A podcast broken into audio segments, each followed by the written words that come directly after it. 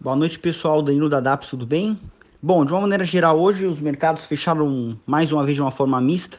Se por um lado a, os dados da Europa indicaram uma desaceleração uh, no processo da recuperação econômica, é, no, nos Estados Unidos, por outro lado, o PMI apareceu é, com dados interessantes que sinalizando já uma retomada da economia, né?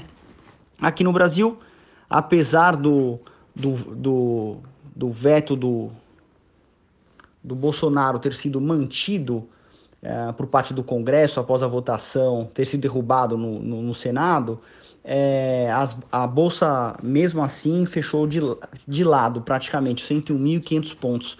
Mas, de uma maneira geral, isso foi atrelado ao a um dia de queda dos, dos principalmente aos preços das commodities, né? Uh, inclusive isso que levou a alta do dólar também, que fechou com 0,94% de alta, com R$ 5,61.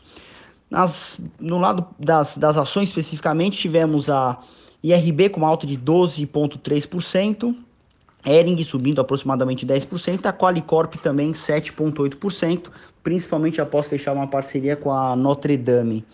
Uh, e na parte das quedas hoje tivemos principalmente por conta da queda do minério de ferro, a Gerdau com quase 3% de queda.